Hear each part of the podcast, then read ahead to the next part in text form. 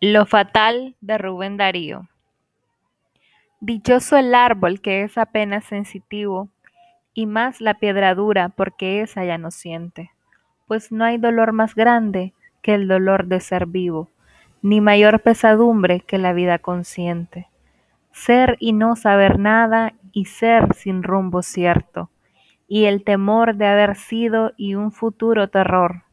y el espanto seguro de estar mañana muerto y sufrir por la vida y por la sombra, y por lo que no conocemos y apenas sospechamos,